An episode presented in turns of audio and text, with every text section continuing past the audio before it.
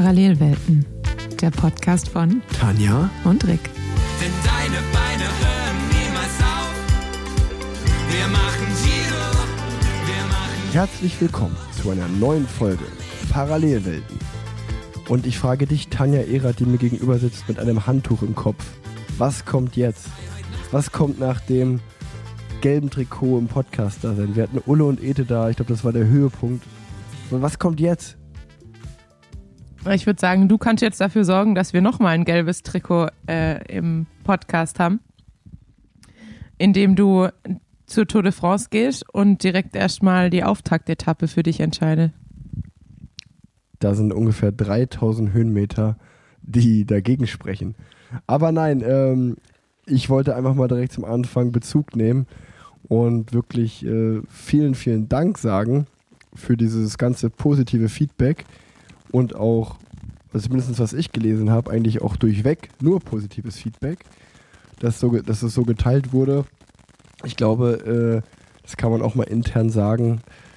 Das hatten wir gehofft, aber äh, man weiß es ja vorher doch nicht. Aber ich glaube, ich habe jetzt die Zahlen nicht ganz genau im Kopf, aber es schickt sich auf jeden Fall an, dass die beiden Folgen sowohl, also die nicht, nicht nur sowohl, also die werden im Podcast, glaube ich, die beiden bestgestreamtesten Folgen ever werden, die wir jemals hatten.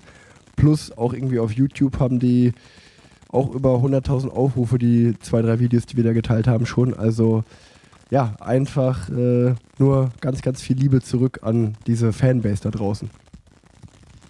Ja, vielen Dank auch von meiner Seite. Ich habe mich sehr gefreut bei jedem Kommentar, das ich gelesen habe.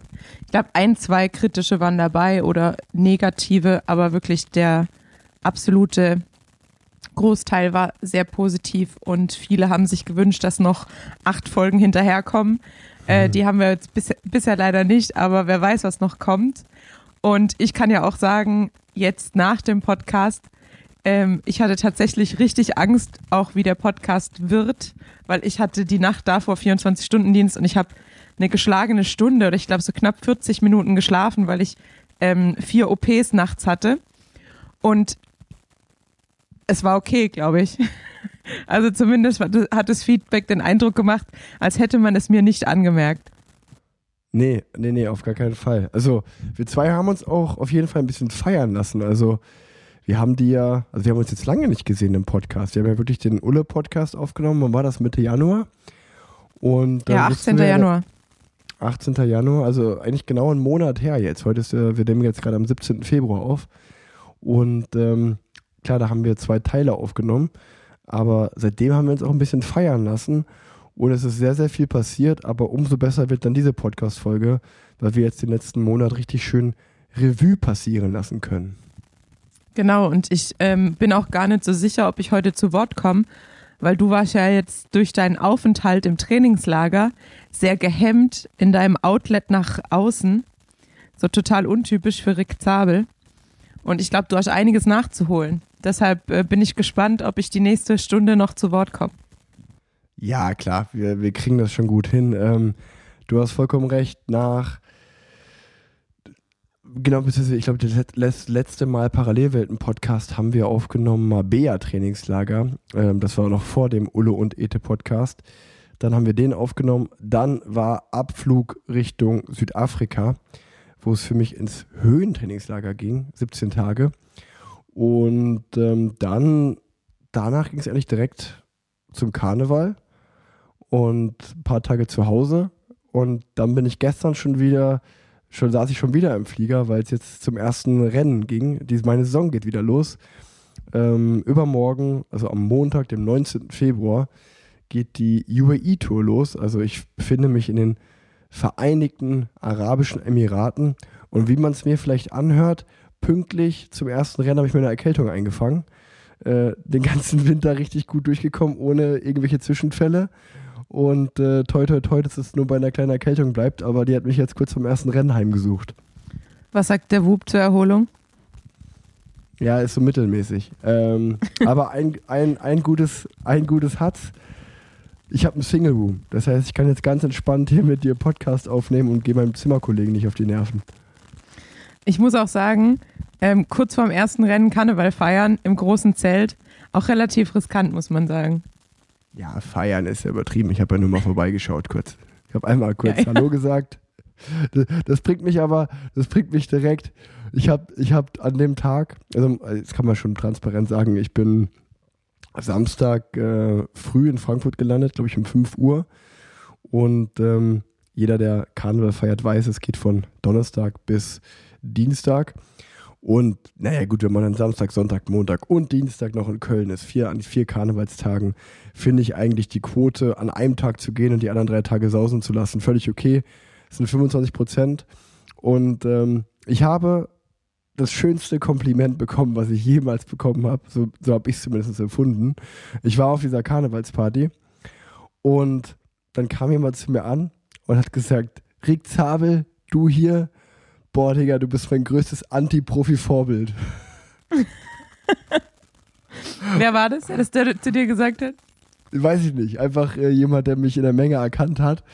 Und äh, das, das, das habe ich mir aufgeschrieben. Ich stand dann da und habe direkt mein Handy rausgeholt und das in meine Notizen hier für den Podcast geschrieben, weil ich dachte, das, äh, das muss ich wiedergeben. Das, das hat mir sehr gut gefallen. Anti-Profi-Vorbild. Ja, durchaus. Also ich war am Samstag zwar auch feiern, aber ich glaube, bei mir ging es im Vergleich zu dir sehr human zu. Ähm, ich hatte die Nacht davor Dienst, deshalb habe ich um 22 Uhr gesagt, so ich muss jetzt bald nach Hause ähm, und war dann auch, ich habe es dann noch zwei, drei Songs länger ausgehalten, aber war dann, glaube ich, kurz nach zwölf auch im Bett. Also bei mir ging es Also auch, bin- bei, bei mir ging es lang, aber ich persönlich war auch human unterwegs. Ähm, ich musste ja auf meine Frau aufpassen, weil die hat ganz schön über die, über die Strängen geschlagen. Und, Na gut, ähm, aber die hat sich's auch verdient, muss man sagen. Also die war jetzt 17 Tage allein mit den zwei Kids, hatte jetzt vier Tage dich da und jetzt ist sie wieder allein für zehn Tage. Ähm, also die hat sich's auch verdient, jetzt mal den einen Abend, äh, wie sagt man da? Jetzt, jetzt, jetzt kann ich auch schon keine Sprichwörter mehr, äh, aber mal die Sau rauszulassen. einfach mal den Bär rauszulassen.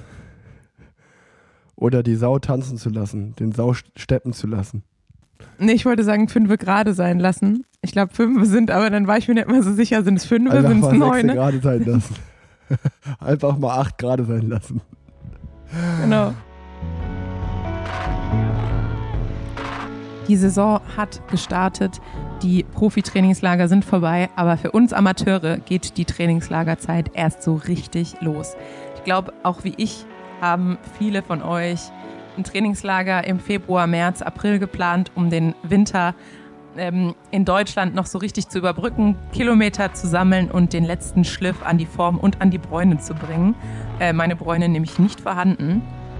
Und ich habe gestern noch geshoppt, sei es äh, der Schlauch für die wahrscheinlich auftauchende Defekthexe, die Ersatzbremsbelege für schnelle Abfahrten, aber natürlich auch mein Shopping bei Ministry für die entsprechende Versorgung mit Kohlenhydraten während dem Trainingslager. Denn der Erfolg des Trainingslagers hängt vor allem davon ab, wie man sich während den Ausfahrten versorgt. Das habe ich in meinem Leben sehr schmerzhaft erlebt, nachdem ich mich jahrelang ins absolute Loch gefahren habe im Trainingslager, mir meinen einen teuren Riegel bis zur Königsetappe aufgehoben habe, ansonsten mich vor allem mit Wasser versorgt habe. Es hat irgendwie funktioniert anscheinend, aber wahrscheinlich hätte es deutlich besser funktionieren können. Und genau das äh, möchte ich ab jetzt immer und für immer vermeiden, wie ich es in meiner Profizeit auch gelernt habe, indem ich mir einfach während den Ausfahrten genug Kohlenhydrate zuführe. Und das geht mit den Ministry-Produkten besonders gut, ähm, weil ihr mit unterschiedlichen Formen von Zucker äh, einfach euer maximales Potenzial ausschöpft, Kohlenhydrate zuzuführen. Und ich habe so ein spezielles Ziel fürs Trainingslager. Mir haben die Schichten und die unregelmäßigen Nahrungsaufnahmen so ein bisschen auf die Hüften geschlagen. Und ich möchte ein bisschen Gewicht machen. Und Gewicht machen und Trainingslager passen ja manchmal nicht so gut zusammen. Aber der Schlüssel, der so ein bisschen paradox klingt, dahin ist so viel zu essen wie möglich, aber während der Einheit. Und damit eben diese Heißhungerattacken am Abend zu vermeiden, wo man sich dann drei Teller Pasta und entsprechende Gummibärchen zum Nachtisch reinhaut. Ähm, genau damit kann man trotzdem leicht ins Defizit gehen, ohne während der Einheit, äh, wenn man den Körper auf Höchstleistung fordert, ähm, ins Defizit zu rutschen. Deshalb, ähm, ja, werde ich euch berichten, wie es für mich funktioniert. Ähm, wir können euch anbieten, mit dem Code PlanZ20 Ministry zu testen, vor allem auch für euer Trainingslager. 20% auf die Probierbox und ihr könnt euch einmal durch die Palette testen. Ansonsten wünsche ich euch gutes Wetter, gute Beine und äh, ja, volle Bäuche fürs Trainingslager, bis der Sommer in Deutschland angekommen ist. Ähm, ja, wo, wo gehen wir rein, Tanja? Wir, wir sind hier schon wieder komplett Parallelwelten-typisch, einfach mal wild reingestartet. Äh, es gibt zu besprechen den Saisonstart. Es sind irgendwie, ey, das ist auch so krass, ne? so viele Rennen sind Ja, schon wir wieder. können, ich wollte gerade sagen, wir können eigentlich gar nicht alles nachbesprechen, was jetzt im letzten Monat passiert ist, weil äh, dann kommt, dann sind wir bis morgen nicht durch, glaube ich. Wir können auf Können ja jeden Fall unsere persönlichen festhalten, dass wir. Genau, also wir können auf jeden Fall schon mal festhalten, die Radsaison, es ist noch nicht mal Ende Februar und die Radsaison ist in vollem Schwung. Ich glaube, das letzte Mal hatten wir über die Tour Down Under berichtet. Dazwischen war jetzt Mallorca oder mehrere spanische Rennen, französische Rennen. Ähm, also es geht auf jeden Fall richtig rund. Die Cross-WM war. von. Ja, ähm, also ich, ich muss einfach nur, ich sitze hier und finde persönlich gefühlt, also in der Radsportwelt geht meine Saison spät los, Ende Februar, aber Ja. gefühlt geht meine Saison auf jeden Fall schon wieder früh los. Also ich habe zwar jetzt einen guten Winter hinter mir, aber trotzdem fühlt sich mein letztes Rennen, Paris-Tour ist jetzt auch nicht ewig her an.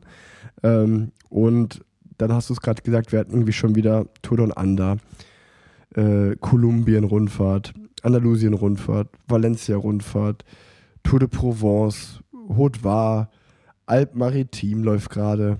Ähm, und ich habe Mallorca Challenge. Ich habe bestimmt auch noch drei, vier andere vergessen. Setmana Oh. Ciclista Valenciana. Ja, ganz genau. Äh, Die UI-Tour der Frauen war auch schon. Ähm, und ich denke mir einfach nur so, Alter, warum sind denn so viele Rennen so früh? Also, es bringt mich wieder zu dem Gedanken, äh, wo ich mir so denke, macht einfach mal weniger Rennen, dann, dann, dann ist da ein bisschen mehr Aufmerksamkeit auf denen, die sind, weil ich bin in dem Zirkus unterwegs und ich muss sagen, ich habe jetzt schon den Überblick verloren, weil es ist irgendwie schon so viel passiert und es wird auch so viel drüber geredet. Aber wenn man ehrlich ist, ist doch jetzt dann, dann so richtig geht's dann, selbst die UAE-Tour, klar, da kann man sich die Sprints angucken, weil da viele gute Sprinter am Start sind. Aber so richtig geht's ja doch dann auch erst Paris-Nizza, Tirreno noch so los, guckt man sich auch an, Vorgeplänkel. Aber dann so Mailand, San Remo ist ja dann das erste Wichtige. Und wenn man ehrlicherweise ist, ist ja alles, was bis dahin passiert, ist ja dann auch wieder relativ egal. Hm, Weiß ich jetzt nicht. Ist nicht nächstes Wochenende Omlop het Newsblatt? Also ich finde, das ist ah ja, auch stimmt, schon. das ist auch noch. Also, das, na, ich will es jetzt nicht, gar nicht so relativieren, aber du weißt, was ich meine. Also gefühlt ist mal für mich so Mailand San Remo, jetzt kommt das erste Monument, so jetzt zählt's, jetzt ist so wirklich wichtig, jetzt passiert das, was in den Köpfen bleibt. Natürlich, wenn man irgendwie Tirreno, UAE Tour oder Paris-Nizza gewinnt, ist auch schon richtig krass. Oder eine Etappe, aber das ist immer so, so mein Feeling. Ähm, aber gut, ich kann ja mal Bezug nehmen, genau. Ich bin jetzt UAE ja, für Tour. mich, ist, eh- für mich ist eher so, für mich ist so mit dem ersten belgischen Rennen, da geht so richtig los. Oder eigentlich so, dann, dann ist die Saison gestartet. Ja, mit Belgien. Also es ist mir, äh, Belgien ignoriere ich einfach. Ja, aber hat- ich meine jetzt zum Beispiel, also Down Under ist halt immer so, klar, da geht die Saison los, aber das ist irgendwie wie so ein ganz ferner Vorbote. Und es ist ja auch für die, also ich finde, als Fahrer geht man zu Down Under und man weiß, eigentlich ist noch so mitten im Training und mitten in der Vorbereitung und man nimmt den ganzen Australien-Block eher so als Trainingslager für die Ja, Saison noch mit. Man nimmt es auch noch nicht, gar, gar, nicht ganz so ernst. Genau. Und dann ist halt irgendwie so, sobald es in Belgien losgeht, weiß man, okay, jetzt, jetzt sind es keine Rennen mehr, die Spaß machen, weil jetzt fri- friert man und man wird nass und es tut weh. ja, voll. Ähm, ja, also ich bin auch sehr froh, die UAE-Tour zu fahren, weil UAE und Opening Weekend liegen ja auch immer übereinander. Und ich glaube, ich bin so, ich habe mal geschaut, ich glaube, ich bin das siebte oder achte Mal jetzt sogar schon in, den Emiraten hier. Und das heißt halt auch, dass ich diese sieben, acht Male immer das Openings Weekend verpasst habe. Ähm, und da bin ich eigentlich auch sehr froh drum. äh, Openings Weekend ist immer so ein richtig, richtig harter Einschlag in die Realität. Definitiv. Obwohl ich ein Ähm, großer Fan bin von Omlo- Omlopet Newsblatt. Ja, zum Zuschauen auf jeden Fall eins der coolsten Rennen, das auf jeden Fall. Zum Fahren aber auch. Geht so. Bin nicht so Ja, komm, Fan. es hat, es hat, es hat schon irgendwie was. Ich weiß auch nicht. Und dann ist auch irgendwie, man hat dann meistens irgendwie ein Teamhaus ähm, in der Nähe vom, vom Finish und dann rollt man nach dem, nach dem Rennen zum Teamhaus. Ist schon irgendwie immer, es ist irgendwie schon auch immer so was, was Schönes. Und man weiß halt jetzt, jetzt, ab jetzt wird's nur noch, äh, geht's steil bergauf. Also ich glaube, ich bin das Rennen dreimal gefahren und ich bin dreimal exakt an derselben Stelle abgehangen. Und habe dann, hab dann für mich entschieden, okay, das ist so wie so in so einem Videospiel, wo man dann einfach irgendwann nicht weiterkommt, wo man dann einfach aufgibt. Weißt du, so, dann gibt es dann, zwei- dann zwei Optionen. Entweder man setzt, man, man hakt, setzt sich da richtig hinter und zockt so vier Stunden um, und schafft es dann irgendwann. Oder man schmeißt halt nach einer halben Stunde diesen Gameboy in die Ecke. Und äh, bei mir war es eher der, der zweite Fall. Ähnlich, ähnlich unter anderem wie bei der Flandern-Rundfahrt. Ich habe ja die Flandern-Rundfahrt, ich glaube, bis heute als einziger Deutscher habe ich die U23-Version gewonnen und hatte deswegen so in meinen Anfangsprofi-Jahren immer so diesen Stempel von, das ist ein äh, guter Klassikerfahrer, das kann mal guter Klassikerfahrer werden. Und die Flandern-Rundfahrt bin ich auch dreimal gestartet und das ist das einzige Rennen, was ich nie beendet habe. Ähm, auch dreimal gestartet, dreimal DNF und dann ist es ähnlich, dass ich auch gesagt habe, nee, Flandern-Rundfahrt habe ich jetzt keinen Bock mehr. Also ich habe es dreimal probiert, dreimal, dreimal auf die Fresse bekommen. Einfach, einfach jetzt einsehen, das ist, das ist nichts für mich. Ja, das habe ich, also die Flandern-Rundfahrt habe ich ja auch nur einmal mitgefahren und auch DNF, weil ich da ja meinen halben Finger verloren habe und mein Rad voll geblutet habe. Ähm, deshalb auch keine guten Flandern-Erinnerungen, muss ich sagen. Und es war auch noch das Jahr, in dem es am Recon-Tag noch geschneit hat. Das war hervorragend. Mega. Naja, dafür, dafür Roubaix, dafür umso besser. Ich fünfmal Finisher, du Spitzengruppe, äh, egal. Wir, wir greifen schon wieder vor, wir greifen schon wieder, wir sind schon wieder bei den Mone- Monumenten, bei den Ich wollte gerade sagen, Wollen wir, wo- wollen wir einmal, ist ja jetzt gerade aktuell UAE-Tour. Äh, bei mir geht es ja erst los. Ich kann noch nicht viel drüber sagen. Ich kann sagen, es gibt vier Sprints, ein Zeitfahren und zwei Bergankünfte. Wir haben richtig gut trainiert. Äh, wenn ich sage wir, meine ich mein Team und vor allen Dingen halt so Michael Schwarzmann, Pascal Ackermann und mich. Äh, wir waren ja, wie gerade schon erwähnt, im Höhentrainingslager in Südafrika. Wir haben richtig Bock. Wir sind auch richtig fit. Ähm, ich bin ich glaube, am Tag der Abreise sogar. Also es war so, kann man auch einmal kurz erklären, wir haben zu so einem Rennen auch oft Charterflüge. Das heißt, ich bin am Donnerstagabend äh, von Köln nach Mailand geflogen, dann haben wir da eine Nacht geschlafen und ähm, dann sind wir äh, Freitag früh alle von Mailand mit einem Charterflug äh, nach Abu Dhabi geflogen. Meistens gibt es einen Charterflug von Belgien und einen von Italien, weil das so die stärksten Länder sind, nenne ich es mal bevölkerungstechnisch, Belgien, Holland und ähm, halt so Italien die Ecke. Und ähm, bin am Tag der Abreise, darauf wollte ich hinaus, habe ich schon wieder vergessen. Bin am Tag der Abreise, äh, muss ich einen 5-Minuten-Test fahren, wo ich meinen 5 Minuten Allzeit-Rekord gefahren bin. Und das war gleichzeitig so ein bisschen der Test, hat die Höhe was gebracht oder nicht? Und äh, ja, ich muss sagen, ich glaube, es hat was gebracht. Also die, die Erkältung beutelt mich gerade so ein bisschen, die drückt ein bisschen auf die Motivation oder nicht auf, auf die Moral oder aufs Gemüt. Das hätte jetzt nicht sein müssen, aber die Beine drehen auf jeden Fall. Sehr gut, ja. Es sieht auch äh, das, was du zusammengefasst hast, äh, so aus, als hättet ihr gut trainiert und es trotzdem nicht komplett übertrieben, jetzt wo die Saison auch startet. Ähm, und ja, ich meine, die Werte sprechen für sich. Das heißt, wir können uns freuen, was äh, wir von euch geboten bekommen, wahrscheinlich dieses Jahr. Ganz genau. Im nächsten Podcast können wir dann mehr sagen. Vier Sprints wurden dann gefahren. Dann können wir ja mal abrechnen, wie wir abgeschnitten haben. Ähm, das heißt, ich Genau. stehe vom ersten Saisonrennen, habe richtig Bock. Das von meiner Seite. Und ähm, ja, Südafrika-Trainingslager kann ich auch noch mal kurz Bezug nehmen. Da, das war, äh, also es gibt, es gibt verschiedenste Gründe, warum ich da nicht so viel von gepostet habe.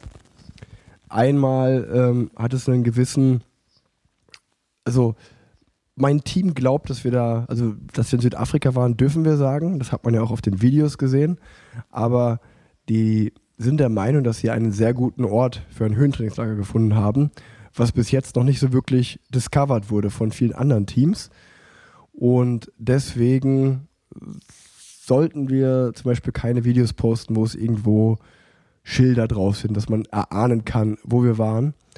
Und ähm, das war so ein bisschen die, ja, die Ansage des Teams, äh, falls man sich fragt, warum wir da so ein Geheimnis draus machen. Lustigerweise, kurzer Sidefact war, dass da nach einer Woche war die dänische Nationalmannschaft auch da, die Bahnnationalmannschaft, was dann was so ein bisschen gegen die äh, gegen den Geheimhaltungsplan, äh, ja nicht Geheimhaltungsplan, aber ähm, das heißt, anscheinend sind wir doch nicht so Pioniere, wenn auch die dort sind. Und das war, was dann Ja, auch man muss aber auch sehen, man muss aber Ja. auch sagen, dass die, Dä die Dänen ja ähm, generell in allem ein bisschen Pioniere sind. Deshalb würde ich sagen, kann man euch da noch so ein bisschen verteidigen. Wenn es einer zuerst macht, dann sind es oft die Dänen. Und äh, also, ja, wir haben natürlich, ich habe dann kurz auch mit Lasse Norman Hansen zum Beispiel, zum Beispiel gesprochen. Und äh, der meinte einfach zu mir, ja, also Diggi, wir fahren seit sieben Jahren hierhin. Also so, so, neu, so neu ist es jetzt nicht. Aber, aber so viel dazu. Ähm, nee, und das war dann auf jeden Fall absurd, weil halt in so einem kleinen Ort, der gar nichts irgendwie mit Radsport zu tun hat, haben dann auf einmal ja, eine Nationalmannschaft und äh, wir waren ein paar Profifahrer da. Äh, ja, auf jeden Fall haben wir mega gut trainiert, geiles Wetter gehabt ähm, und ich habe lange kein Höhentrainingslager mehr gemacht, aber das scheint auf jeden Fall bis jetzt, also ich, wir werden es im Rennen final sehen, aber ich glaube, es hat auf jeden Fall ganz gut gefruchtet und ähm, ich wollte, genau, ich wollte eine, ich wollte eine Geschichte erzählen, die habe ich mir nämlich auch aufgeschrieben. Ähm, da haben Aki und Schwarzi gesagt, die, die muss ich erzählen, weil, Tanja, erst die Frage an dich. Kannst du dich erinnern, wann du das letzte Mal abgestiegen bist vom Radberg hoch? Abgestiegen Also auf, richtig ja, beim abgestiegen und du Crossfahren. musstest schieben. Ja, ja, also jetzt nicht, nicht, ja, nicht, nicht, weil ein Hindernis war, sondern weil es wirklich so schwer oder so steil war, dass du gesagt hast, ich Ah ja, doch, doch, mehr. weiß ich. Äh, weiß ich. Ich war Graveln im Dezember in Girona und äh, habe mir so einen Gravelweg rausgesucht, der am Ende immer steiler wurde und immer steiler. Da habe ich dann sogar eine Insta-Story gemacht, ähm, weil ich einfach nicht mehr vorangekommen bin. Aber das war halt auch auf losem Schotter. Aber es war auch trotzdem sehr, sehr steil. Und genau das, also ihr wisst bestimmt schon, worauf ich hinaus will, genau das ist mir auch passiert. Und ich kann mich nicht mehr erinnern, wann ich das letzte Mal abgestiegen bin. Also es ist, ich, also ich weiß nicht, ich glaube, also ich kann mich wirklich nicht dran erinnern. Also es muss, seitdem ich Profi bin, safe noch nicht, aber ich bin in Südafrika, es war der allerletzte Tag und ich, ich habe mich schon ganz gut gefühlt im Training. Also man kann auch schon sagen, in der Trainingsgruppe, in der ich war, habe ich vielleicht auch manchmal ein bisschen so den Larry gemacht, der dann am Ende nochmal attackiert hat oder mal ein bisschen gesteckt hat. Also ich war schon sehr überzeugt von mir selber und meiner Form. Und dann kam halt, dann kam dieser letzte Trainingstag und da kam der große Boomerang. Also da, da hatte ich auf jeden Fall überzogen, da war ein Motor kaputt bei mir. Und dann sind wir einfach unsere Standardrunden da gefahren. Aber es gab eine Straße, hat unser Trainer gesagt, in so einem Nationalpark, ähm, die nochmal in so ein, ja, in so ein Reservoir geführt äh, hat angeblich. Da sind oben nur zwei, drei Häuser. Und es war auch, äh, also es war schon eine befestigte Straße, aber auch mit einem grünen Streif in der Mitte. Und es war nur zwei, drei Kilometer und extrem steil. Und es war der letzte Tag vom Training und ähm, das war nur so eine Stunde von unserem Hotel entfernt. Und dann meinte Aki halt, wir waren eigentlich schon ein bisschen drüber von unserer Trainingszeit, also es war klar, wir kommen eh schon mit ein paar Minuten mehr nach Hause als geplant. Aber Aki meinte dann, ey komm, wir waren jetzt zwei Wochen hier, ich habe irgendwie keinen Bock nach Hause zu fahren, ohne die Straße wenigstens gefahren zu sein. Also wir sind jetzt hier irgendwie, da gibt es nicht so viele Straßen, wo wir waren, von daher war so, wir sind alle Straßen zehnmal gefahren, lass uns wenigstens die eine nochmal fahren. Und wie das dann immer so ist, dann hat Schwarze auch gesagt, ja klar, komm. Und ich war schon total im Arsch. Aber dann ist mein Ego natürlich auch viel zu groß, dass ich dann sagen würde, nee, fahrt ihr mal alleine, ich fahre direkt heim. Natürlich muss ich dann auch damit fahren. Und ähm, Dylan Toynes war auch noch dabei, dann sind wir zu viert, sind wir da reingefahren und am Anfang ging das auch. Und dann hat man aber schon so über den Berg so riesen Regenwolken kommen sehen. Und ja, wir waren halt in der Höhe, das heißt, da geht es, so ein Wetterumschwung geht auch mal schnell. Und Dylan Toynes meinte, ey komm, ich habe jetzt keinen Bock, noch einen nassen Arsch zu bekommen, ich, ich drehe jetzt um. Und Schwarzi dreht auch um, Aki dreht auch um und dann habe ich großhalsig gesagt, ach komm, Alter, ich bin ja nicht aus Zucker, da fahre ich aber auf jeden Fall hoch. Und äh, dann selbe Spiel wie vorher. Dann ist natürlich Akis und Schwarzis Ego viel zu groß, dass ich da hochfahre und die nicht. Das heißt, die sind dann auch wieder umgedreht. Und da habe ich mir aber schön ins eigene Fleisch geschnitten, weil da kam so ein richtiger Sturm mit Gegenwind und Hagel und was weiß ich. Und irgendwie, also das habe ich beim Runterfahren erst dann gemerkt, dass auch dieser Weg, der, der war so wie, ein bisschen wie die Radrennbahn, der war so schräg. Und ich habe mich schon die ganze Zeit gewundert, weil ich nicht, dass ich nicht gerade fahren konnte, sondern immer so, ich bin immer so rechts in den Graben schon reingefahren.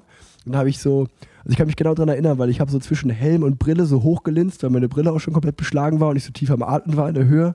Und es wird immer schwerer und immer schwerer. Und Aki und Schwarzi hat mich schon abgehangen, die haben mich schon stehen lassen. Und dann habe ich irgendwann geschaltet und meinte, okay, ich schalte einfach noch ein bisschen runter. Und dann habe ich gemerkt, okay, ich kann gar nicht mehr runterschalten, das ist schon der kleinste Gang.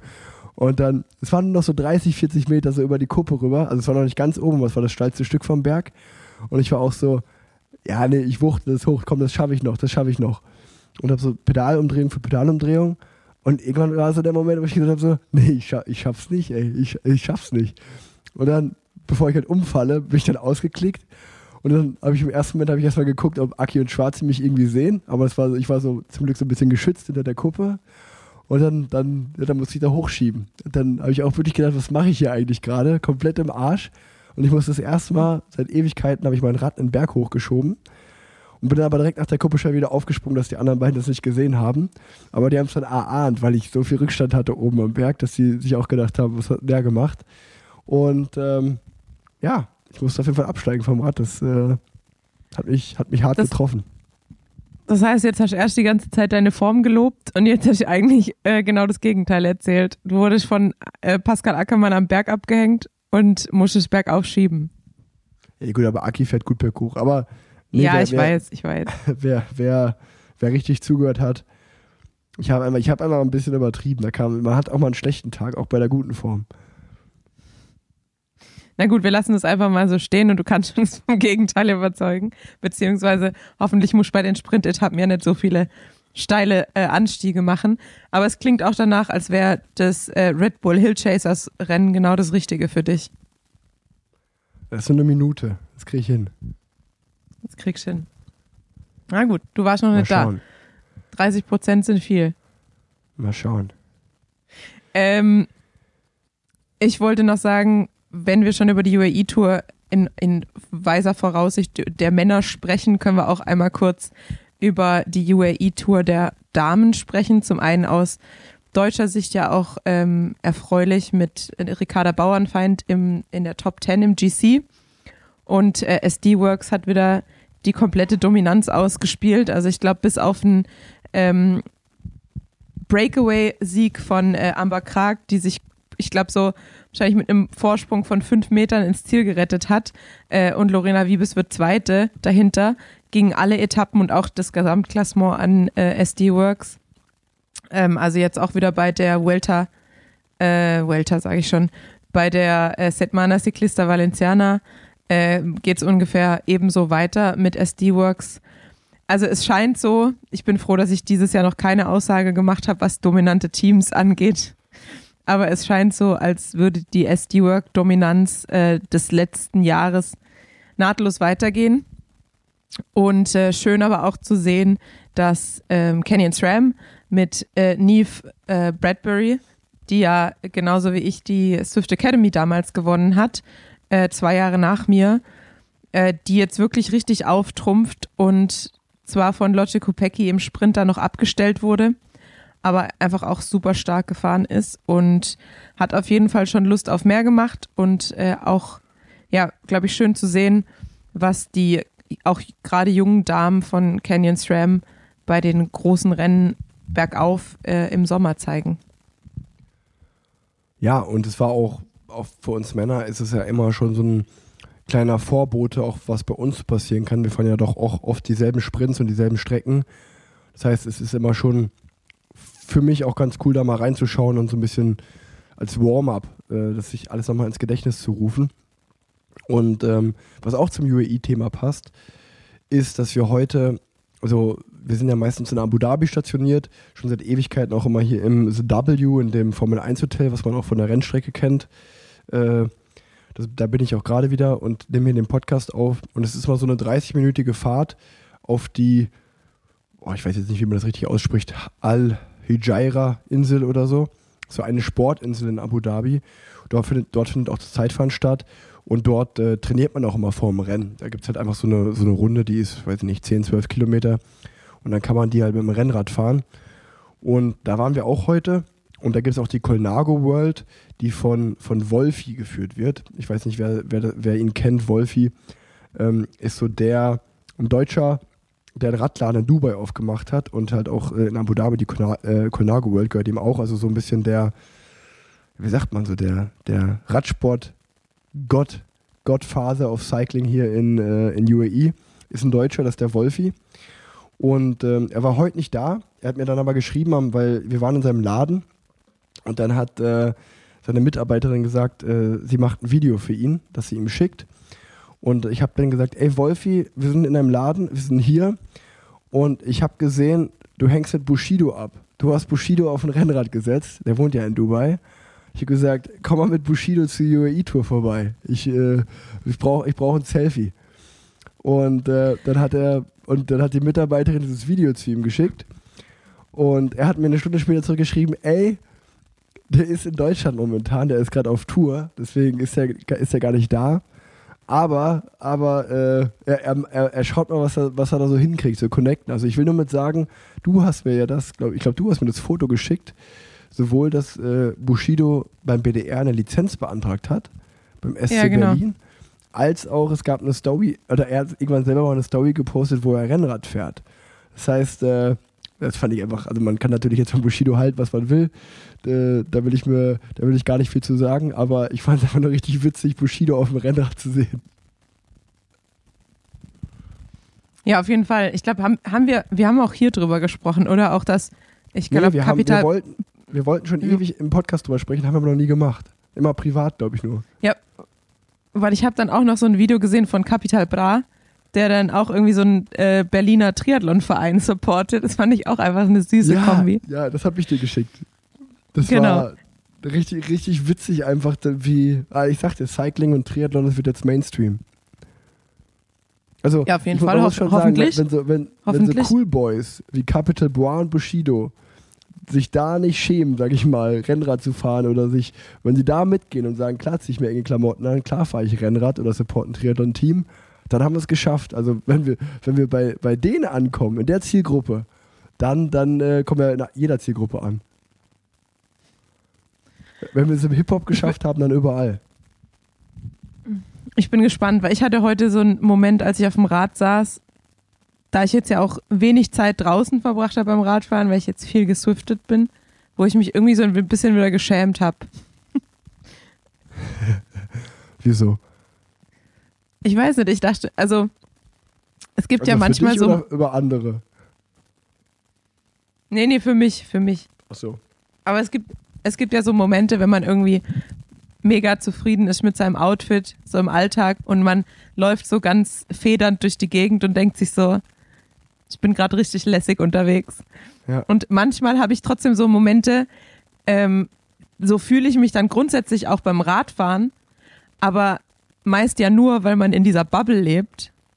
Ja. Und wenn man sich aus der Bubble rausdenkt und einfach auf sich selber draufschaut, mit seinen Klickschuhen und mit seinen engen Klamotten und man weiß dann, wie man, wie man für andere Leute aussieht, dann habe ich immer so diesen Charme-Moment.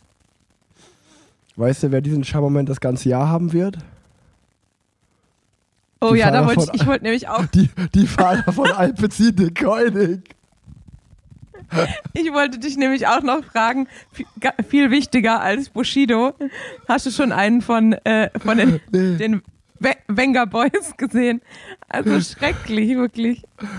Also, ja- ich, ich, Also alle, die es noch nicht gesehen haben, schaut euch von irgendeinem Fahrer von Alpecin einfach die Insta-Page an oder geht einfach äh, auf die Oh. Alpecin-Seite selbst und schaut euch diese Körperverletzung an, an, an Jersey an.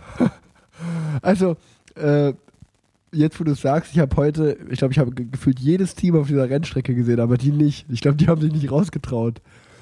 Also, ey, ja, wahrscheinlich die. Fahnenrolle. Deshalb sind die auch von Swift, sind ja auch von Swift gesponsert. Wahrscheinlich. Die, Die bleiben drin, die trauen sich nicht mehr draußen zu fahren. Wahrscheinlich ist das die Idee dahinter. Eric Min hat wahrscheinlich dieses Trikotdesign beeinflusst, damit die ganzen Fahrer jetzt das ganze Jahr über auf der Rolle fahren, weil sich keiner raus. Oh, oh ey. ey. Ich dachte ohne Scheiß, ich habe gestern, ich glaube, es war wirklich. Nee, ich bin in Mailand gelandet, Donnerstagabend. Und ich sehe bei Juri Hollmann, äh, der Post poppt ab. Und ich gucke das nur so an und ich kann das gar nicht glauben. Ich so, was ist das denn, Alter?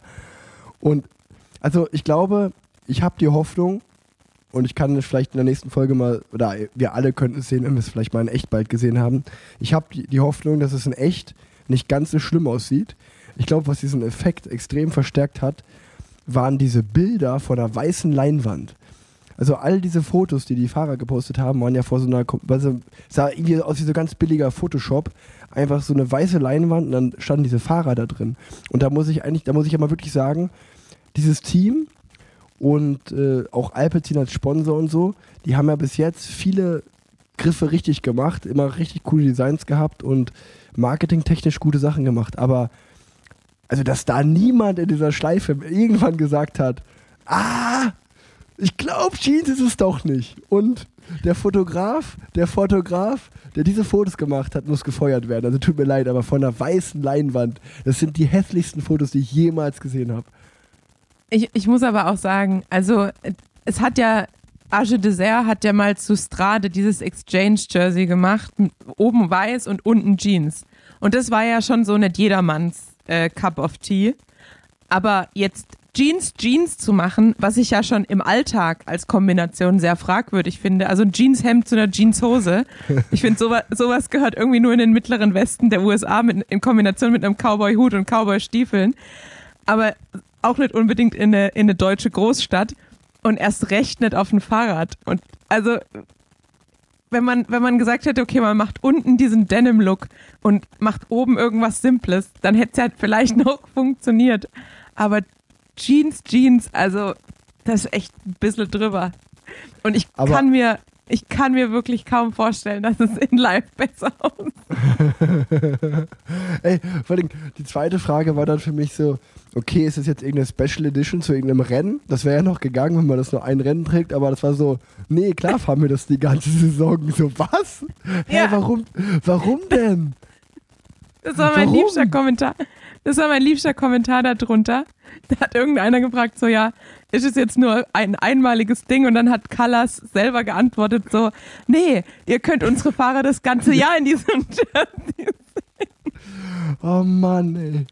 Ey, die Fahrer tun mir Okay. wirklich leid, ey, das ist so. Ja, so aber mir ging es auch mal so, ich weiß noch, mein allererstes Jahr bei Israel, äh, Startup Nation damals noch, war das auch so. Da haben wir, das Trikot ging, aber da haben wir so eine Hose bekommen, wo unsere Sterne, also wir haben ja diesen Israel-Stern da immer im Trikot und da, der ist ja bunt. Und da hatten wir, sag ich mal, diese bunten, ja, es sah dann aus wie ein V, die hatten wir so ganz krass verteilt über die Hose und die Beinlinge. Und die Beinlinge bin ich zum Beispiel auch nie gefahren, weil das sah so beschissen aus und die Hose halt auch schon. Und äh, irgendwann ist es dir dann egal, so, es ist halt dann einfach dein tägliches Arbeitsoutfit. Aber das tut schon weh, so im Nachhinein auch da noch Fotos von zu sehen. Und ähm, ja, also, aber eins muss man denen lassen, jeder redet drüber. Also den, den Marketing-Move, den Stunt haben sie gesetzt, also jeder redet drüber. ähm, das, das stimmt natürlich. Man kann natürlich aber auch sagen, also ich, ich weiß halt nicht, man sagt ja, es gibt kein, oder, ach nee, wie sagt man? Guck mal, ich kann heute keine, keine Sprichwörter. Man sagt schlechtes, schlechtes, hilf mir doch. Schlechte News sind auch News. Oder es gibt Nee. keine schlechte Presse. Presse ist immer gut, so meinst du das? Ja, ja, genau. Aber ich würde sagen, in dem Fall nicht. Irgendwie, du hast heute auch eine ganz komische Kamerahaltung. Ihr müsst euch vorstellen, ich schaue irgendwie heute 90% des Calls schaue ich die Decke an, weil ich Tanja irgendwie nicht sehe. Ich weiß nicht, Ja, ich, was, was machst du denn da? Ja, ich muss ja kurz noch dazu sagen, ich habe ja so ein Epic, vielleicht kann, kann ich mich deshalb auch nicht ganz äh, konzentrieren. Ich hatte jetzt gerade so die letzten drei Stunden so ein bisschen Epic-Fail. Ich habe das ultimativ. Ich habe das ultimativ gut geplant mit Lennart. Wir wollten seine Eltern besuchen in Ports, was immer sehr angenehm ist, wenn man vorher Fahrrad fährt, weil man dann nicht mehr den Weg aus Ports in die Innenstadt machen muss, nach Köln, sondern einfach sagen kann, "Hm, ich fahre aus dem Bergischen raus und bin direkt in Ports, boom, vorbei, Ende. Dann habe ich zu Lennart gesagt, ich packe dir eine Tasche mit meinen Klamotten, mit dem Podcast-Zeug und dann treffen wir uns einfach. Ich dusche kurz und ich nehme hier Podcast auf. Dann ruft mir Lennart an, be beziehungsweise es fängt schon früher an. Ich fahre zurück und merke irgendwann so, mein Vorderrad fühlt sich ganz komisch an. Habe ich einfach einen Platten. Aber zum Glück nur so einen Schleicher. Aber ich merke halt, okay, ich brauche noch ungefähr so Viertelstunde. Entweder das reicht genau oder ich muss noch kurz vor Schluss wechseln. Dann dachte ich mir, okay, aber Lennart kommt mir ja eh entgegen, zur Not rufe ich den an, dann kann der mich mit dem Auto ja einfach abholen. Dann klingelt in dem Moment mein Handy und Lennart ruft mir an und sagt, ähm, wegen dieser großen Demo in Deutsch ist unser Auto abgeschleppt worden. Geil. Auf- Traum. auf Das ist ein einmal- Träumchen. Genau, auf einmal wusste ich, ich komme jetzt nach Ports, ich habe keine Klamotten, ähm, ich habe kein Podcast-Zeug, Lennart ist nicht da und mein Platten wurde auch schlagartig zu einem größeren Problem, weil ich auch wusste, es kann mich niemand abholen, wenn es jetzt gleich wirklich zäh wird. Ich meine, klar, ich hätte noch wechseln können und es war auch jetzt nicht super kalt, aber ich wusste auch gleichzeitig, du bist drei Stunden voraus mit der Zeit. Das heißt, ich kann dich jetzt auch nicht um eine Stunde vertrösten, weil du dann wahrscheinlich auch irgendwann sagst, so, ja, leck mich, ich gehe jetzt ins Bett. Ähm, deshalb war ich ein bisschen genervt und äh, bin jetzt natürlich gerade frisch geduscht, habe auch schon mega gefroren, weil ich ja auf meine Radklamo äh, in meinen feuchten Radklamotten da saß. Und Lennarts Eltern wohnen in so einem äh, Altbau, der jetzt auch eher kühl ist. Das heißt, ich bin jetzt in so einem Zimmerchen, das meistens nicht beheizt ist, habe noch nasse Haare, bin aber auch vom Radfahren noch durchgefroren. Also es ist gerade äh, nicht die ideale Pos äh, Situation. Eine absolute Win-Win-Situation. Tanja, ich wollte mit dir eigentlich noch die Top 3 der hässlichsten Jerseys machen. Das können wir aber kurz verschieben, weil ich habe auch noch eine Plattenstory, die fällt mir gerade spontan ein. Das war auch, so, ich, nee, ich muss, den- ich muss den Spannungsbogen anders aufbauen. Wir waren in Südafrika im Trainingslager und ich bin sage und schreibe ohne Platten nach Hause gefahren, was extrem krass ist, weil da auch viel Glas und so auf den Straßen liegt. Zum Vergleich, mein Teamkollege Michael Schwarzmann hatte den Rekord mit fünf Platten. Pascal Ackermann hatte vier Platten, viele andere Fahrer hatten so ein, zwei, drei Platten. Ich hatte keinen. Richtig, aber ich wusste schon, ich wusste schon, Karma hits back. Das, das, also spätestens, wenn ich in Deutschland bin, wird es mich auch wieder erwischen. Und kurz dazwischen. Ja, vor allem Wurf. war auch Kölner Karneval. Ja, ich wollte gerade sagen, also dafür ist Karneval wirklich der größte Scheiß, dass überall Glas rumliegt. Ähm, und ja, nicht nur in, dann wird man ja denken, ja gut, es ist ja nur in der Stadt so, aber dadurch, dass natürlich auch jedes kleine Kaff im Rheinland seinen eigenen kleinen Karneval feiert, liegt halt auch in jeder kleinen Ortschaft überall Glas und Dreck rum. Und das ist halt das, was ein den Platten, äh, der Platten, die Plattenhexe, die Defekthexe kommt dann. Und ähm, so, nennen wir die, so nennen wir die Folge, Defekthexe. Das, das ist gut catchy. Das, hatten wir den jetzt schon mal den Namen? Ah ja, doch, kann sein. Verdammt. Hast recht. Hast recht. Dann, dann, dann nennen wir die Folge Lassen wir sechste Grade sein. ähm, auf jeden Ja. Fall. Die Story geht weiter. Ähm, auf jeden Fall, äh, genau, kurzer Zwischeneinruf noch. Wir fahren ja tubeless. Und ich hoffe jetzt, niemand meiner Reifensponsoren hört diesen Podcast. Ich habe mir in Südafrika gedacht, was ist tubeless eigentlich für ein Dreck? Weil ich habe ja gerade erwähnt, wie viele Platten wir hatten. Und da wird man ja eigentlich denken, das passiert mit tubeless Ja, aber ganz- nicht.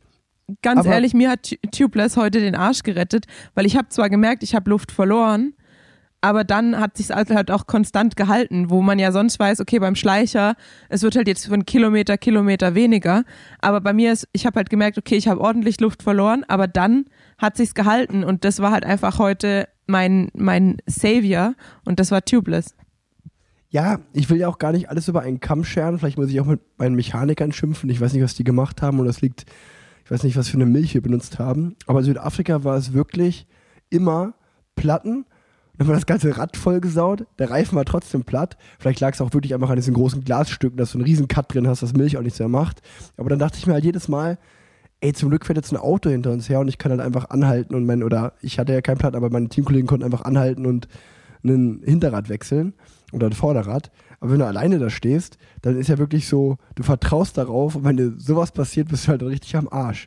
Ähm, naja, das äh, abgehakt. Ich bin zurück in Deutschland und rate mal, wer in drei Trainingseinheiten drei Platten hatte.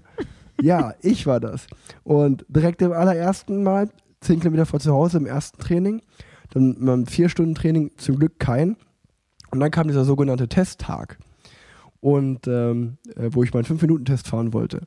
Und ich hatte den ersten Platten nach 40 Minuten, so 10 Minuten bevor ich den Test fahren wollte, wo man dann auch schon so ein bisschen natürlich, du kennst das auch noch von Tests, da ist man so ein bisschen aufgeregt, so wie bei einem Zeitfahren. Und dann war so, Alter, jetzt muss ich hier Platten wechseln, so richtig Motivation geraubt, gewechselt. Äh, Hatte, hab auch, also ich habe immer nur einen, also einen Schlauch und äh, einen Patron und so dabei, weil wie oft hat man zwei Platten im Training? Eigentlich nie. Ähm, dann bin ich einen Test gefahren und nach einer Stunde 20 hatte ich meinen zweiten Platten und hatte eben nichts mehr dabei. Und dann war ich so, boah Mann, ey, ich flieg um 18.55 Uhr, ich muss um 17 Uhr los. Da war ja noch Bahnstreik mal wieder, wo ich dachte, oh, vielleicht ein bisschen früher los wegen Verkehr. Und ich, es war zwar noch früher Morgen, aber dann schiebt man ja schon, man hat ja schon so einen gewissen Grunddruck, weil man weiß, man hat irgendwie, man muss doch zum Flughafen, man muss einen äh, Flug erwischen. Dann bin ich, ich war so, wer aus der Nähe von Köln, Düsseldorf, Rheinland kommt, wird's wissen, ich war so in der Nähe von Grevenbroich. Dann habe ich so auf meinem Handy geschaut und da war wirklich meilenweit war da kein Radladen irgendwie, zumindest keiner, der auf hatte. Und der nächste, der da war, war Richtung Neuss, sieben Kilometer. Und bin ich da hingefahren, komm da an, laut Google auf, in echt zu. Super. Bin sieben Kilometer von den Platten gefahren. Mittlerweile war schon von meinem, von meinem äh, Schlauch das Ventil abgebrochen, alles. Das heißt, auch einfach nur aufpumpen, flicken ging nicht mehr. Ich brauchte einen neuen Schlauch und ich brauchte irgendwie Luft. Dann war da eine Bahnstation, da habe ich erst überlegt, okay, was mache ich jetzt? Fahre ich mit der Bahn nach Hause? Fahre ich noch nach Düsseldorf in die Innenstadt? Ähm, setze mich in den Miles, in den Car2Go und fahre dann mit dem Auto nach Hause. Also irgendwie muss ich ja nach Hause kommen. Und ähm, dann habe ich mich dazu entschieden, okay, ich fahre nach Düsseldorf. Und auf dem Weg dahin war ein Bauhaus an meiner Seite. Da habe ich überlegt, warte mal, ein Bauhaus. Hab kurz angehalten, habe gegoogelt, Bauhaus, Fahrradzubehör. Und auf der Webseite gibt es da relativ viel Fahrradzubehör. Bin ich da reingegangen, habe mich da umgesehen und da gab es sehr, sehr viele Schläuche und sehr, sehr viele Mäntel.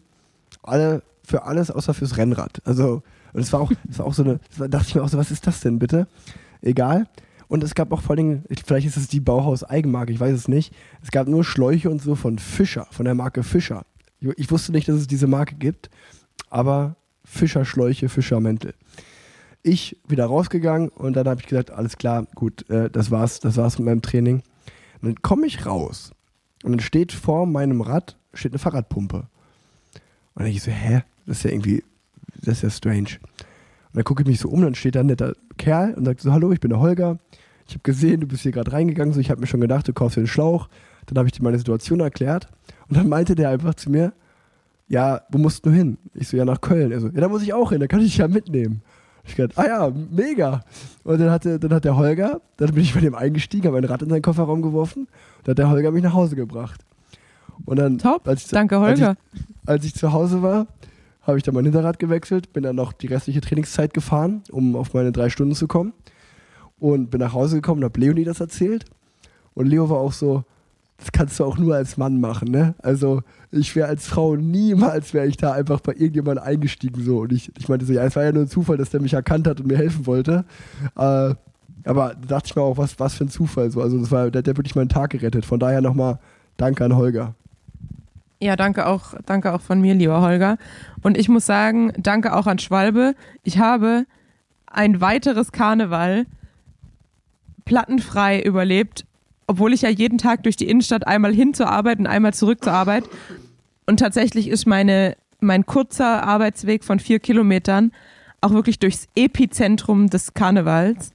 Und äh, ich habe jetzt bisher ein erstes Karneval überlebt. Ich habe den Christopher Street Day, äh, Day überlebt. Ich habe den 11.11. .11. überlebt. Und jetzt nochmal die Zeit zwischen äh, Weiberfastnacht und Aschermittwoch. Das heißt, äh, toi, toi, toi. Äh, ich bin sehr zufrieden. Also, also wenn, wenn ein Reifen oder wenn ein Schwalbereifen Karneval, das ist so, das ist eigentlich so für mich, ist das der re realste Test. Wenn ein Reifen Ja. Karneval überlebt, dann, dann ist gut. Also das ist Ja. 10 von 10.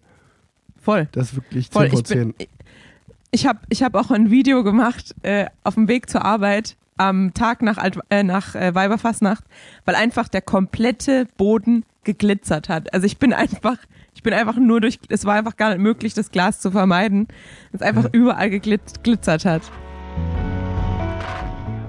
Werbung. Ich benutze jetzt seit einigen Wochen den Podcover von 8 Sleep und bin wirklich begeistert. Nirgendwo schlafe ich so gut wie zu Hause. Und das trotz zwei kleinen Kindern, die ab und an mal zu Mama und Papa ins Bett gekrabbelt kommen. Wenn sie erstmal da sind, schlafen sie dann auch richtig gut, tief und fest. Das liegt sicherlich auch am Podcover von 8 Sleep. Also wirklich im Ernst. Ich track ja meinen Schlaf die Verbesserung ist schon krass zu sehen. Und wir wissen auch alle, dass ja wohl Schlaf der wichtigste Faktor ist, was die Erholung angeht. Deswegen bin ich voll happy, mit 8 Sleep zusammenzuarbeiten. 8 Sleep ist die Hightech-Lösung für deine Schlafprobleme. Der Podcover von 8 Sleep wird wie ein Bettbezug einfach über die Matratze gestülpt und bietet eine innovative Wärme- und Kältetechnologie, die dafür sorgt, dass du dich in deinem Bett noch wohler fühlst und tiefer schläfst. Für besseren und erholsamen Schlaf. Und den will ja wohl jeder. Von der Funktion bin ich nämlich wirklich begeistert. Kein Hin- und Herwälzen, keine Schweißausbrüche in der Nacht. Der Podcover hat meinen Schlaf verbessert, indem er die Temperatur meines Bettes automatisch an meine individuellen Bedürfnisse anpasst. Somit habe ich die ganze Nacht über die perfekte Temperatur. Dazu misst er auch noch meinen Schlaf und meine Gesundheitsdaten. Wenn du deinen Schlaf verbessern willst, kann ich dir den Pod 3 von 8sleep wirklich empfehlen. Gehe einfach auf 8sleep.com slash planset und erhalte 200 Euro Rabatt und kostenlosen Versand auf das Podcover von 8sleep. 8sleep liefert derzeit in über 10 verschiedene Länder, darunter auch Deutschland und Österreich. Das Ganze findet ihr natürlich auch nochmal in den Show Notes. Geht einfach mal auf die Website und checkt das Ganze aus. 8sleep.com slash. Ich sag's gerne noch einmal. 8sleep.com slash. Viel Spaß mit eurem guten Schlaf ab jetzt mit 8sleep. Werbung Ende. Ach ja. Wollen wir, wollen wir jetzt unser Top 3 hässlichstes Trikot-Ranking machen? Ja, bitte. Ähm, ich glaube, wir müssen uns auch wieder so ein bisschen eingrooven. Wir sind jetzt, heute sind wir so ein bisschen all over the place.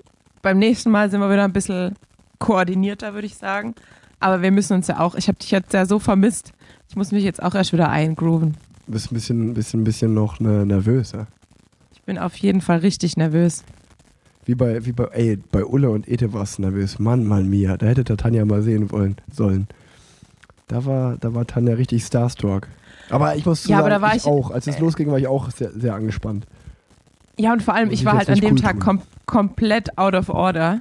Ich meine, du musst, du musst nicht, nicht Da dieses ein geiles Foto. Bild, das kann ich noch posten damit- eigentlich. Ich, nein, auf keinen Fall. Poste auf keinen Fall dieses Bild.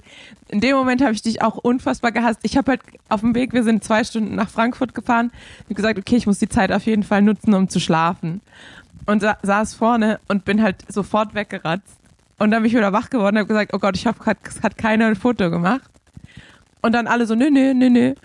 Und ich glaube, 15 Minuten später hältst du mir auf einmal so ein Foto hin in Fischaugenoptik, fotografiert, ich von vorne in meinem toten Schlafmodus im Auto. Es ist wirklich ein ganz schlimmes Foto und ich möchte nicht, dass es irgendwann die Weltöffentlichkeit erblickt. Das, ist- das ist einfach so eine, so eine kleine, kleiner Joker, den ich jetzt in der Hinterhand, in der Hinterhand habe. Immer wenn du Ja, irgendwas genau. gegen mich hast, sage ich so, Tanja, du weißt ja noch, welches Foto ich habe. Denk an dieses Foto. Ja. Also, Top 3. Ich glaube, bei Platz 1 sind wir uns sicher. Platz 1 Ja. ist, ist Alpecin de Koenig für mich, ganz klar. Also die, diese Safe. Jeans, weiß ich nicht, also in, de, in dem Prozess, ich kann, ich kann wirklich, ich kann einfach nicht glauben, da- das, das sieht ja so ein paar Schleifen, wo sehr viele Leute mit drin sind, so ein Jersey. Ich kann einfach nicht fassen, dass da niemand gesagt hat, Leute, wollen wir, jetzt mal ernsthaft, wollen wir uns das noch nicht nochmal überlegen? Wollen wir nicht einfach ein anderes Design machen? Ah, naja. Aber ich muss auch, ich muss auch mal sagen, ähm, das sagt auch viele bei uns jetzt wieder als Podcast aus. Die meisten machen so ein, ein Ranking mit den Top-Trikots und wir, wir ranken einfach die hässlichsten Trikots. Ja, wir haben auch schon viele Trikots gelobt, die wir schön finden, muss man zu unserer Verteidigung sagen. Ja, okay. Und dieses Jahr ist irgendwie jedes, also zum Beispiel, da habe ich ja auch oft gesagt, unser Trikot ist ja auch, ich finde es persönlich auch ein bisschen langweilig. Und jetzt, wo ich die anderen Teams sehe, äh, mit, okay, Alpecin König ist zwar Jeans, aber ist auch blau, Quickstep ist blau, Movistar ist blau, wir sind blau, Française de Jeux ist blau, also irgendwie fast die Hälfte des, des Felds hat blaue Trikots dieses Jahr, also Deshalb ähm, lieber, lieber, lieber Jeans als einfach nur blau. lieber, lieber Jeans dann. Ist auch, ist Oder- auch ein oder- Motto. Oder mein, mein, mein Platz zwei, mein Platz zwei ist, wo man sich auch gedacht hat, wir wollen so ein bisschen rausstechen. Und sie sind eigentlich sie sind auch in den letzten Jahren immer in den Top 3 für mich gewesen an hässlichen Trikots. Die schaffen es immer wieder. DSM. Ähm, DSM. Also Ja, DSM wär hat auch- dieses auch Jahr so- sich nochmal übertroffen. Okay, danke, es wäre auch Lass sofort mein lass Platz- uns doch mein Platz zwei. reinnehmen, bitte. Ja, ich find's, ich find's richtig schlimm. Also ich habe auch, Lennart meinte das gestern, da haben wir irgendwie, ah, ich weiß gar nicht, welches Rennen wir nachgeschaut haben, da meinte er so, ah, ich finde jetzt das DSM-Trikot gar nicht so schlecht. Und ich so, ich habe genau das Gegenteil, ich habe genau, genau das Gegenteil gedacht. Auch in Kombination mit den Helmen, ich find's ganz, ganz schlimm. Ich Aber ich muss sagen, was ich, was ich erst dachte, was ich total hässlich, oder nicht total hässlich, aber nicht so richtig schön finden würde, mit diesem äh, komischen äh, umgedrehten Arschgeweih auf dem Trikot, das UAE-Trikot, finde ich, sieht in der Übertragung doch tatsächlich sehr gut aus. Bei UAE meinst du? Ja. Ja. Ja, nee, also mir, haben- mir haben die UAE-Trikots von Anfang an gut gefallen. Also ähm, einfach weiß und eine schwarze Hose. Und klar, dann sind dann auch so ein paar Kleinigkeiten drauf, aber ich sag mal, das Grundgerüst ist ja erstmal ganz gut gemacht, wie ein Meistertrikot so ein bisschen. Schwarze Hose, weißes äh, Oberteil. Macht man erstmal nichts verkehrt, würde ich sagen. Da machst du nichts falsch, ja, ist richtig. Jetzt bin ich Und, gespannt, ähm, was deine drei und okay, ist, ob und wir uns da auch einig sagen, sind. Ich habe, äh, ich habe, äh, also eigentlich, eigentlich war Platz 3 für mich Bora. Also das geht, ich habe es auch jetzt ein paar Mal live gesehen, geht auch nicht. Aber ich habe heute dann nochmal, die hatte ich schon wieder ganz vergessen, weil da hat man auch keine Erwartung mehr. Aber ich habe sie heute wieder live gesehen und ich muss sagen, Platz 3 teilt sich für mich Bora mit Vanti. Also ich habe Vanti heute nochmal gesehen, so wo sieben, acht Fahrer nebeneinander standen, sich umgezogen haben. Und da habe ich mir auch gedacht, jop, da würde ich auch nicht gern fahren. Also das Trikot, das kannst du ja auch wirklich im Müll schmeißen, ey. Vanti Nee, finde ich ich, auch ganz schlimm. Nee, Diese ich bin Neon, irgendwie ein, junge Neonfarben hast du 2012 getragen. Das war so 2012, 2013, als alle orangene oder neongelbe Schuhe hatten. Aber Eieiei. Ja, aber ich, ich bin irgendwie, bin ich ein Vanti-Fan geworden, äh, als Rui Costa mit diesen perfekten weißen Überschuhen so total dominant letztes Jahr Rennen gewonnen hat und irgendwie diese weißen Überschuhe mit diesem äh, Intermarché Vanti-Trikot haben mir dann irgendwie doch gefallen, muss ich sagen. Also ja, bei mir, Das liegt, das liegt an Rui Costa, weil das ist schon ein Fahrer mit Klasse. Und ich weiß nicht, ob du Ja. den jetzt mal bei IF gesehen hast, aber ich habe den bei, geh mal auf Rui Costa, schau mir das mal an, weil der war ja mal Weltmeister vor Äh. zwölf Jahren. Das hat man auch schon wieder fast vergessen. Das ist ja, also der war einfach mal Weltmeister. Und bei IF haben, die haben dem seine Weltmeisterstrafen, Weltmeisterstreifen An den Hals. so übertrieben schön an den Hals und an die Ärmel gemacht. Das sieht so geil aus mit dem pinken, gelben IF-Trikot. Was? äh, nee, also da bin ich auf jeden Fall nicht bei dir. Nee, das finde ich zum Beispiel cool. Das sieht so aus, als hätte der sich so eine Dartscheibe um den Hals gehängt. Also Nee, das finde ich schön. Das, nee, das finde ich, da bin ich auf keinen Fall jetzt bei dir. Aber Wir müssen, was ja für mal, mich auf jeden wir müssen Fall, ja auch mal unterschiedlicher Meinung sein. Das stimmt zum Glück. Und bei 1 und 2 waren wir uns ja absolut einig. Mein dritter Platz, ähm, Jumbo, auf jeden Fall Jumbo. Also ich finde, grundsätzlich bin ich kein großer Fan von Gelb. Ähm, und ich finde es auch immer schwierig im Radsport, wo das ge- gelbe Trikot so eine riesige Rolle spielt, ein ganzes Team einfach gelb zu machen. Und dann ist es jetzt dieses Jahr nicht mal ein schönes Gelb und es ist zu viel Gelb und es ist einfach nicht schön. Also deshalb für mich auf jeden Fall äh, Jumbo auf Platz drei. Ey, Tanja, ich finde das richtig herrlich, weißt du, weil du hast aufgehört, du hast nichts mehr zu befürchten und äh, ich muss auch sagen, ich bin, ich fahre dieses Jahr komplett befreit auf, weißt du, so, also, I also don't give a fuck anymore. Also wir, wir können ja richtig Real Talk im Podcast machen, ich liebe das richtig doll, also das ist richtig toll und äh, auch, also wenn wir nochmal bei Trikots sind, ich bin heute, so eine Runde bin ich hinter Coratec gefahren, diesem Zweitligateam aus Italien. Das ist auch nichts, das Trikot. Also, ähm, ah, ist es das li lila, das lila-gelbe? ja, ja, lila, lila, Ja. gelb, weiß, schwarz, grün. Da, Da- die, die haben eine komplette Farbpalette darauf geworfen. Ja, aber da habe ich gestern gedacht, das ist so schlecht, dass es schon wieder richtig gut ist. Also das, ich, ich finde, das hat so Potenzial zum Legendenstatus, dieses Jersey. Ich weiß auch nicht, das finde ich irgendwie richtig gut. Vor allem, weil das ist ja im Jersey, das Jersey ist zu viel, das Fahrrad ist zu viel, der Helm ist zu viel, aber weil es so in allem zu viel ist, ist es irgendwie schon wieder richtig gut. Und, und es gibt auch viele hässliche Helme dieses Jahr, ist mir aufgefallen. Zum Beispiel Ja. Francis Dejeux, ich weiß nicht, was für eine. Ich habe ein Bild von Stefan Küng gesehen, ein sehr cooler Typ. ob er den Helm, den er trägt oder das ganze Team FDG. Äh, yo, okay, da muss ich auch ruhig sein. Unser Eco Helm ist jetzt auch nicht, da, damit gewinnen wir jetzt auch nicht gerade den schönsten Preis. Aber der ist schnell. Aber Ich wollt- trotzdem, da sitze ich ein bisschen im Glashaus. Ich wollte gerade sagen, nachdem ich heute das Video äh, gesehen habe, das offensichtlich du von Ackes gedreht hast, ähm, muss ich sagen, schön sieht der Helm nicht aus. Ey, Aki, der hat, ich, ich habe noch nie jemanden gesehen, gesehen, der so lange in den Bauch eingezogen hat wie der auf dem Video. ah, was für ein Typ, ey. Nee, aber. Ähm, Irgend, irgendwo für, irgend- ir- für irgendwas muss das Höhentrainingslager ja gut sein. ich habe noch, ich hab noch zwei, äh, zwei Sachen, die mir gerade gekommen sind. Die erste war nämlich, als ich gestern im Charterflug saß, Richtung Abu Dhabi, habe ich gesehen, dass äh, das eben genannte Team Coratec, die hatten alle Pullis an, weil halt, wie gesagt, der Name Coratec, deutsche Radmarke aus Bayern. Und deswegen hatten die alle Coratec-Pullis an. Und ähm, da stand irgendwie groß drauf, Born in Bavaria since 1982 oder irgendwie sowas. Und was ich fand ich halt sehr witzig, weil in diesem Te- Team gibt es halt keinen einzigen Feier, Fahrer aus Deutschland, geschweige denn aus Bayern. Und dann habe ich halt einfach mal dieses Sponsoring, also es, es tragen halt nur Italiener diesen Pulli oder halt andere Nationalitäten, weil das halt einfach so Team-Merch ist. Und dann dachte ich mir auch einfach so, also ich verstehe einfach mal offene Frage in den Raum, vielleicht hört das ja auch jemand von denen. Warum sponsert ihr nicht einfach ein deutsches Team? Was soll das denn? Also, ich verstehe den, also ich verstehe es einfach nicht. Weil, also wenn Ja, du die eine Idee deutsche dahinter, ne? Radmarke- Ja, also ich verstehe, warum sponserst du ein Pro-Conti-Team aus Italien? Also es gibt doch, und dann unterstützt doch den deutschen Radsport als deutsche Radmarke. Also das verstehe ich irgendwie nicht. Ja, vielleicht ist es der beste Absatzmarkt oder so, ich weiß es nicht. Ja, nee, also äh, es ist eine offene Frage. Vielleicht gibt es dafür einen ganz plausiblen Grund und ich bin zu blöd. Aber ich, äh, ich, ich habe das gestern, es ist mir so wie Schuppen von den Augen gefallen, wo ich dachte, ja, so ein deutsches Pro-Conti-Team wäre auch nicht schlecht. Würde uns, würde auch dem deutschen Radsport eigentlich gerade ganz gut zu Gesicht stehen.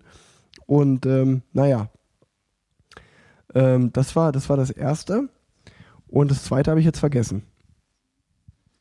Also ich muss sagen, ich habe mir jetzt Nee, nee, ich gerade weiß noch das mal zweite wieder. Ich weiß es wieder, sorry. Das zweite, das zweite ist, weil wir jetzt so über Trikots gebasht haben, ähm, wir können ja einfach mal komplett offen reden, dass uns unser Podcast-Partner Wisen gefragt hat, und es gibt noch keine Entscheidung dazu, das will ich gleich mitsagen, ob wir dieses Jahr einen Plan Z oder Parallelwelten einfach einen Podcast-Trikot machen wollen. Und jetzt die Frage an euch, erstmal daraus, gebt mal Feedback. Hättet ihr an sich Bock auf ein Trikot von uns? Und das zweite ist, fuck, haben wir eine riesen Fallhöhe, Tanja. Oh mein Gott. Nachdem wir Nachdem so wir andere Trikots gebasht haben, haben wir eine riesen Fallhöhe in dem Thema. Ist richtig, ja. Aber ich würde sagen, wir machen einfach nichts mit Denim. Lass mal, lass mal nichts mit Denim Lederoptik machen. ja, all, all black. Ah. Naja, Ja, schön. Naja. Also ich habe mir gerade noch nee, mal also das, das Tanja, hat, ich habe ja, mir gerade noch mal das sieht's- Koratec, oder? da sieht es nicht schlecht aus, aber in echt Äh, nicht. Also, also beziehungsweise ich habe es heute nur, ich habe Ja, es natürlich echt? aus der Perspektive von hinten gesehen, wenn der Fahrer, also ich schaue ja dem Fahrer nur auf den Arsch und auf den Rücken und da sah es nicht gut aus. So von vorne ist wieder okay. Aber Ja, ist ne? schon sehr, ist schon sehr wild auf jeden Fall. Also die haben halt ja, es wirklich ist, es ist alle. Farben da reingeworfen. Also wir Und du kannst unterhalten uns halt- gerade du- über das Coratec-Trikot.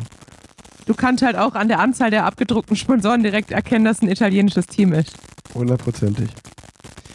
Äh, Tanja, ich weiß nicht, ob du noch viel hast, sonst lass uns den Sack zumachen, weil bei mir ist jetzt hier schon ähm, 20 nach 10.